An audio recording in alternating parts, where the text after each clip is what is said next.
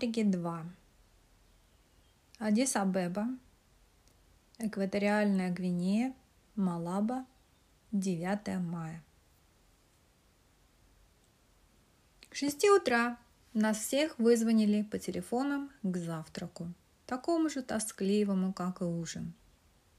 Я точно говорю, это духи мертвецов, здесь они, в этом отеле. Сэм рассказывал о своих ночных видениях, искренне встревоженный, не моргая широко распахнутыми глазами. Кто-то постучал в дверь, я посмотрел в глазок, а там никого. Но видно какое-то облако, и оно шевелится. Потом холодно так стало, как в морозилке. Я не спал всю ночь. Клянусь, это место масонское. Вы заметили на полу узор? Там пол мраморный.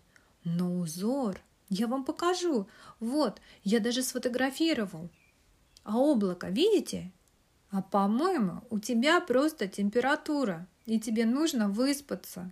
Поставила я диагноз, большим усилием сохраняя серьезность. Так уж он выглядел трогательно и уморительно в моем сером пушистом свитере.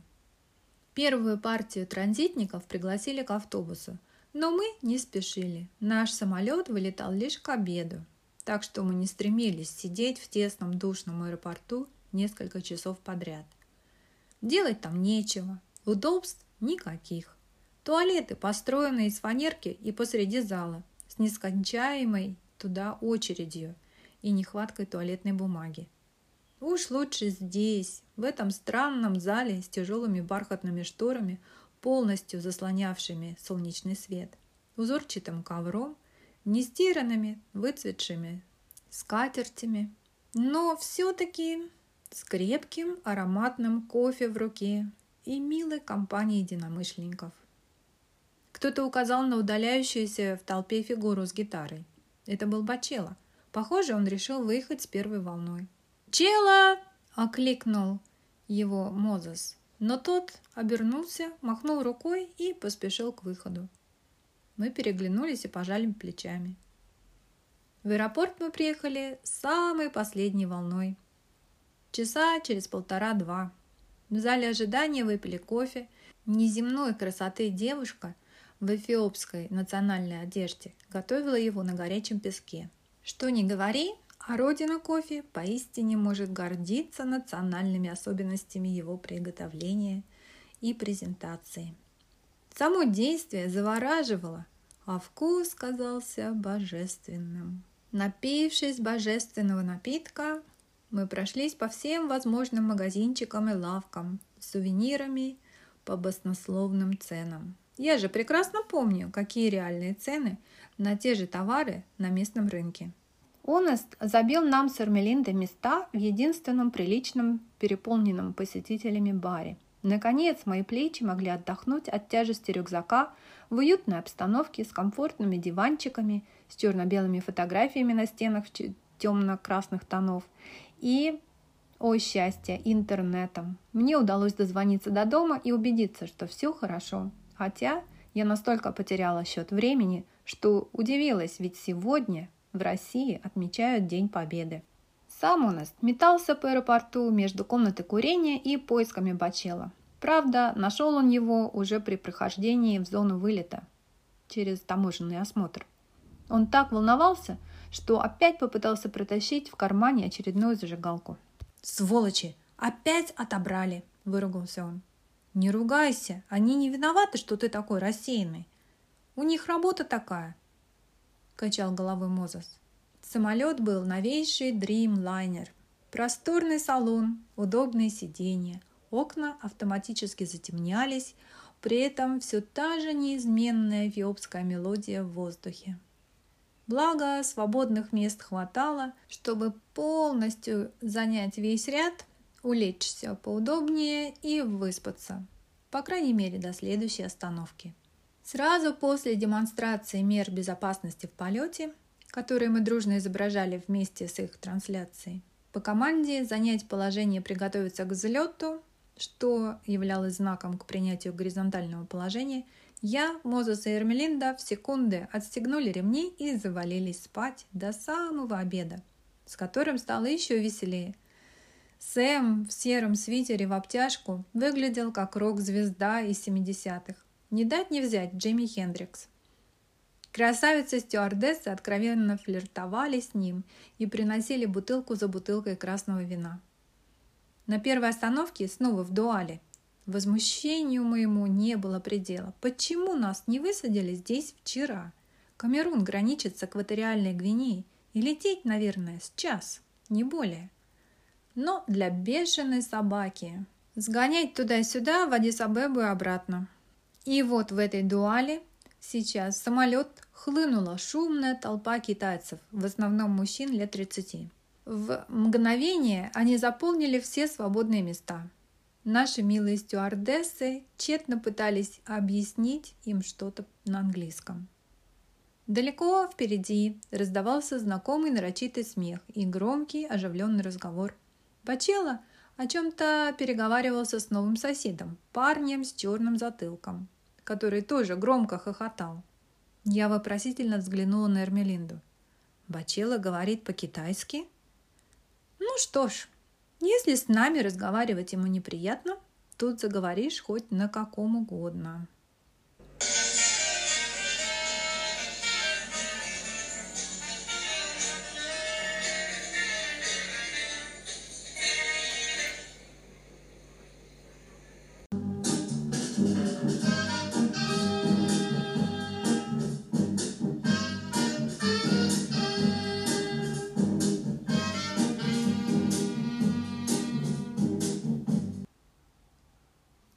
Экваториальная Гвинея состоит из материковой части Рио-Муни и островной.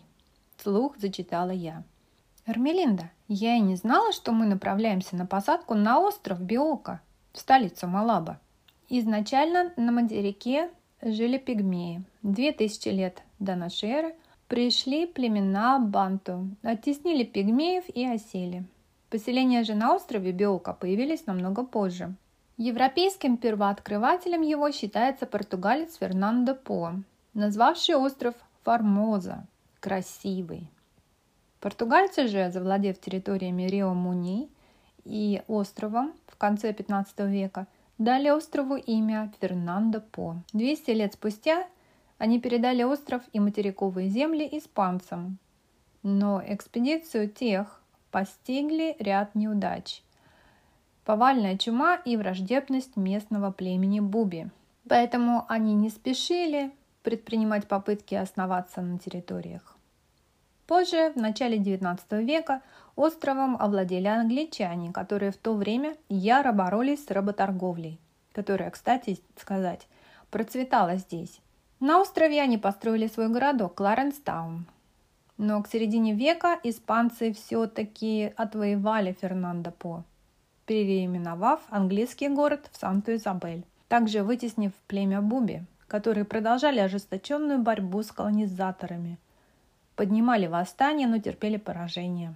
Испанцы, объединив несколько островов и территорий на континенте в Испанскую Гвинею, в начале 20 века не особо беспокоились об инфраструктуре и развитии колонии, лишь вложили средства в обширные плантации какао на острове – хотя продолжали владеть землями вплоть до конца 60-х XX века и лишь под давлением ООН и освободительного движения согласились на процесс деколонизации.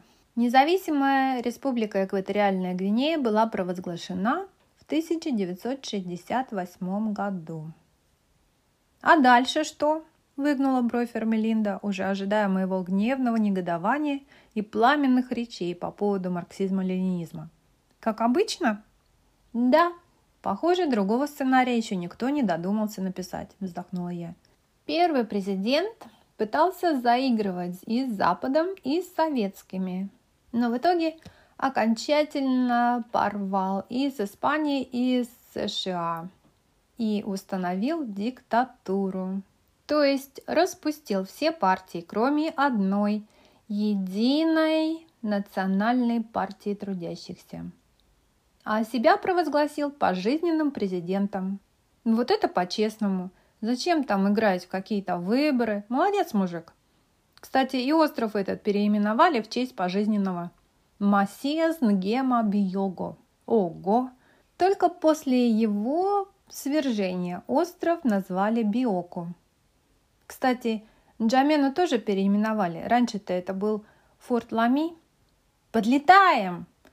Ух, какая полоса узенькая! Неужели сядем? Я с напряжением уставилась в окно. Казалось, самолет шел на снижение перпендикулярно земле. Самая молодая среди директоров французских центров в Африке, 25-летняя Ивана, встречала нас у самого трапа самолета.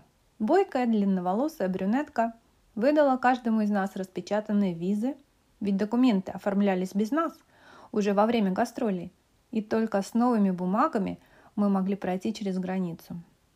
Ивана, улыбаясь нам, как самым долгожданным друзьям, на ходу объясняла ситуацию, как себя вести, как проходить границу, что отмечать в декларации. Растерянные китайцы, как выяснилось, приехавшие на строительство каких-то важных объектов в качестве квалифицированной, но дешевой рабочей силы, сейчас абсолютно не понимали, куда нужно было следовать, в какую очередь вставать. То есть у них вообще отсутствовало само понятие очереди – Бесформенной кучкой они толпились и силой протискивались, опережая тех, кто организованно стоял друг за другом. Процедура прохождения границы включала в себя рентген. Да-да, рентген. После отдельной кабинки, где тебя и твои вещи досконально осматривали, ты проходил к машине, вставал в позу витрувианского человека Леонардо да Винчи, тебя просвечивали и пропускали дальше – или не пропускали и возвращали в кабинку для более тщательного осмотра. Такого мы не ожидали.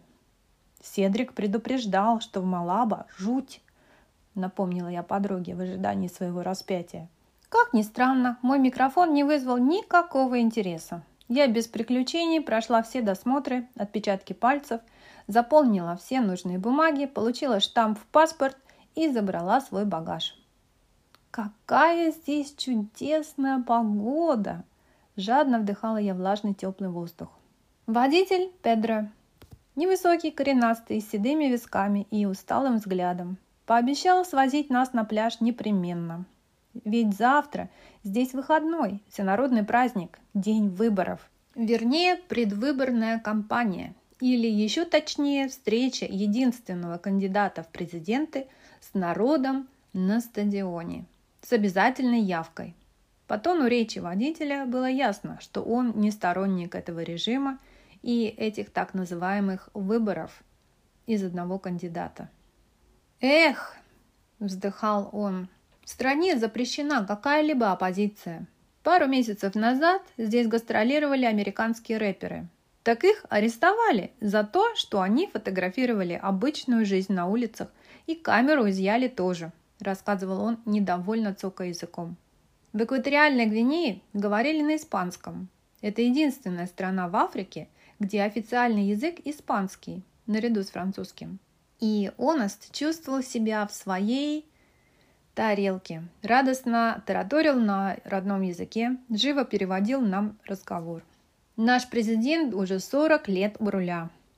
Это что, разве президент? Нет, это король. Он теперь больной же. И престол передаст своему безбашенному сыну, наркоману и бандиту. Ну вот и все выборы. Цирк и комедия, да и только. Горько заключил он. И вдруг Педро резко затормозил, съехав с дороги. Остановилась и легковая машина, ехавшая следом за нами. Из нее выбежал человек с черным предметом в руках. Это был чемоданчик Оneста – который выпал из заднего окна нашего микроавтобуса на одном из поворотов. «Как же это случилось?» – удивлялись мы. «Там стекла нет. Все никак не вставлю. Простите уж, такая удача, что этот парень заметил, остановился и успел нас догнать. Вот спасибо ему». Педро явно был раздражен и собой, и своей разваливающейся машиной, и жизнью вообще. Человек, которого все достало. По дороге он эмоционально рассказывал что-то Онусту, пока тот проверял содержимое чемоданчика. Камера была на месте, но, похоже, в ней что-то замкнуло от удара. Ну вот и замечательно, теперь мы спокойны, тебя не посадят в тюрьму за фотографии, подстегнул Онеста Мозес.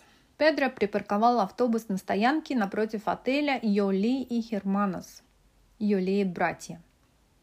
Новенькое четырехэтажное здание терракотового цвета, внушавшее доверие и вселявшее надежду на удобство. Ивана представила нас приветливому консьержу и удалилась по делам, пообещав вернуться за нами через час-полтора. Пока нас регистрировали, Мозес раздобыл где-то боевой шлем, оклеенный ракушками, того самого воинственного племени Буби. И мы по очереди его примеряли и фотографировались. Причем Мозес сам особенно органично смотрелся в нем, приставив руку к виску, отдавая честь. Отдельные номера, но нет бассейна. Wi-Fi в лобби и завтрак нужно искать в другом месте, объявил Оност. Я радостно запрыгнула на высокую кровать и растянулась в блаженстве. Мой новый дом, современная комната со всеми удобствами, холодильником, телевизором и странным окошком, выходящим не на улицу, как у всех, а на лестницу, ведущую на ресепшн. Забавно, буду встречать и провожать всех подряд, махая им вслед из окошка. Ивана отвезла нас во французский центр на ужин. Это место сущности являлось центром жизни города, реактивной его частью. Судя по посетителям, здесь собирались и экспаты, куда же без них, и местные художники, музыканты, растаманы. Жизнь кипела, велись какие-то бурные дебаты. Кто-то просто сидел за столиком с книжкой, кофе и сигаретой. Так я представляла себе кафе на Монмартре середины прошлого века. С удовольствием мы жевали вкуснейшие закуски за длинным столом, пили испанское красное вино и расспрашивали Ивану и Педро, подсевшему к нам, о политике. Она откровенно добавила к рассказу Педро, что хотя половина населения живет за чертой бедности, детская смертность за гранью и у большинства населения нет доступа к чистой питьевой воде, но восставать против диктатора никто не решится. Президенты здесь наделяются свойствами Бога. Люди верят в их сверхъестественные силы и жутко боятся кары с небес или колдовства. Первый президент после 10 лет правления уже впадал в детство с признаками полоумия и был таки свергнут его же племянником, бывшим заместителем министра обороны. Обвиненный и осужденный за убийство 80 тысяч человек, он был приговорен к расстрелу но никто, ни один солдат не решался привести приговор в действие. Пришлось приглашать карателей из Марокко, чтобы совершить правосудие. А с 90-х страна сидит на нефтяной игле. Но доходы, естественно, утекают в карманы и наличные счета правящей верхушки. И вовсе минуют население. То есть у президента примерно 500 миллионов долларов – ну а люди еле-еле сводят концы с концами. Тем не менее, всех этот порядок вещей устраивает, кроме политических оппонентов, конечно, кого еще не убили и не сгноили в тюрьмах. Внешне здесь разрешаются партии, но фактически пространство зачищено до основания. И завтра кто по зову сердца, кто от страха, кто праздника ради, все как один, отправиться на стадион выразить свое доверие и любовь президенту. Он встрепенулся. Неужели люди не понимают, что демократия – лучшее устройство государства? Вы выбираете слуг народа в виде правительства, и они обязаны защищать права людей, создавать лучшие условия жизни, тратить народные деньги народу же на пользу, а потом должны за каждый свой шаг отчитываться – и если не выполнили обещанного, то должны отправиться к черту или в отставку. Вы-то выбираете новое правительство и также не даете ему спуску, и оппозиция наступает ему на пятки. Ведь именно сменяемость власти главное в демократии. Онест умудрился сформулировать мои мысли связно и кратко. Видимо, наши вечные дебаты не прошли даром. «Какая к черту демократия?» Вдруг с раздражением встрял Бачела, до этого не вступающий в разговор. «Что это? Кто ее видел? Демократия. Дерьмократия. Демагогия. Демокрейзи. Вот это что. Демодинамо. Вот мы тут говорим, говорим. Вы тут говорите, говорите, говорите, говорите. И что? Что? Зачем? Кому это надо? Вы же ничего не делаете. Ничего от этого не меняется. Ну, это неправда. Ты же поешь песни, и в песнях ты говоришь людям о бла-бла-бла. Чела, мы должны говорить, потому что мы люди-человеки, а не животные. Мы можем договориться, объясниться, понять друг друга в конце концов. Мозес вступился за Оноста. «Говорите, говорите, говорите!» Как заводная игрушка, повторял Бачела. «Обязательно нужно и необходимо говорить!» «А что ты предлагаешь? Браться за оружие? Воевать? Это дело?» Не унимался Оност. Я вжалась в сиденье, изо всех сил держалась, чтобы промолчать. Ведь сейчас я открою рот и выскажу все, что наболело, и давно уже назревало и про гастроли, и про подмену понятий, и эту теоретическую любовь ко всему этому теоретическому человечеству, и о презрении к близким, и про демократию, и про Северную Корею тоже – про свободу духа, про рабство, слабость и трусость, про принципы, про двойные стандарты, зашифрованные эти послания и про зло, в конце концов, которое сидит в каждом из нас и готово выбиться наружу в любой подходящий момент. Как только откажут тормоза внутренней культуры человека и падут моральные установки, достоинства и благородства. Мысли вспыхивали в беспорядочном их движении, и я не успевала зацепиться хоть за одну. Найти что-то позитивное в своем сознании. Я так и не успела. Бачела вдруг вскочил из-за стола и бросился, куда глаза глядят, за угол соседнего здания. Бедная девушка Ивана в недоумении смотрела на оставшихся за столом. Педро тоже удивленно уставился на Оноста. «Не обращайте внимания, это пройдет, это стресс», – успокоил их Мозес. Температура беседы слегка понизилась, но теперь уже все участники активно подбрасывали идеи в огонь нашего спора, нагоняя ужас на местных завсегдатаев. И Ивана с Педро откланялись, сославшись на дела, а мы все продолжали. Нужно ли говорить? Нужно ли искать истину и компромиссы? Может ли один человек изменить ход событий в истории – мой папа часто говорил, легко любить все человечество, трудно любить одного конкретного человека. Так мы сидели до самой ночи и закрытия кафе. Домой в отель мы шли пешком по темным, неосвещенным улицам. Повсюду валялся мусор и обрывки предвыборных листовок. День выборов завтра. Перед сном я думала о моей бабуле, той, что была хирургом на передовой, спасала жизни, резала по-живому, пилила ноги и руки – она ушла на фронт сразу после окончания мединститута. Совсем молодой девчонкой, 22 года. В этот день, День Победы, мы с ней садились, выпивали водки, закусывали непременно ржаным хлебом, молчали. То был ее день, день радости и скорби, день памяти. Она не хотела рассказывать о войне, но именно та тишина говорила лучше ста слов – даже когда я жила вдали от дома, всегда в этот день ей звонила из разных концов планеты. Вот уже три года, как бабуля ушла. Я продолжаю нашу традицию. Мысленно проделываю наш с ней ритуал. Водка, ржаной хлеб. Сегодня я удержалась, не развязала войну. Но так ли это? Худой мир лучше войны? Мне показалось, бабуля ответила мне. Правильно сделала. Нет хорошей, нет легкой, пусть справедливой, но всегда война – страшная, чудовищная трагедия. thank you